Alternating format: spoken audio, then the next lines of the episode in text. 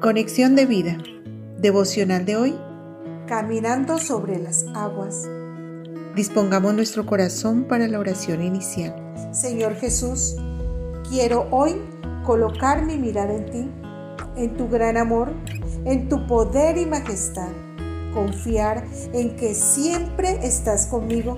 En el momento que me asalte la duda o la incredulidad, pondré mi atención en tu palabra en tus promesas, que son verdaderas y poderosas.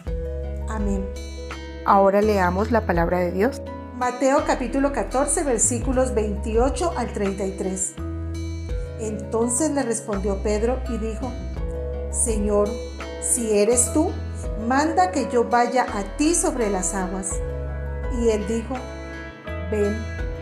Y descendiendo Pedro de la barca, andaba sobre las aguas para ir a Jesús, pero al ver el fuerte viento, tuvo miedo y comenzando a hundirse dio voces diciendo, Señor, sálvame. Al momento, Jesús, extendiendo la mano, asió de él y le dijo, Hombre de poca fe, ¿por qué dudaste? Y cuando ellos subieron en la barca, se calmó el viento. Entonces los que estaban en la barca vinieron y le adoraron, diciendo, verdaderamente eres hijo de Dios.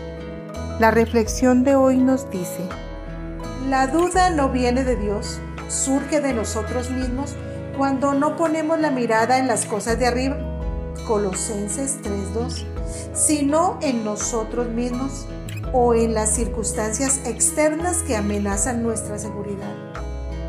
Cuando Pedro mantuvo su mirada en Cristo, pudo caminar sobre las aguas. Fue llevado por el Señor a hacer algo imposible para los hombres, pero posible para Dios. Lucas 18:27.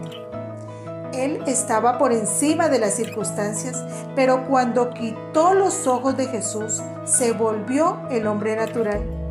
Dio espacio a las dudas de la carne y comenzó a hundirse. Cuando nosotros aprendemos a ver a Jesús como Él es, primera de Juan 4:17, y nos olvidamos de nosotros mismos, empezamos a caminar y a vivir como Él vivió.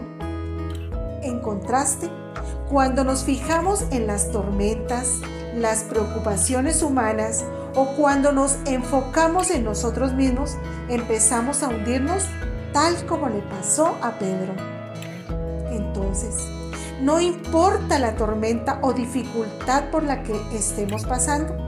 Así estemos en la noche más oscura.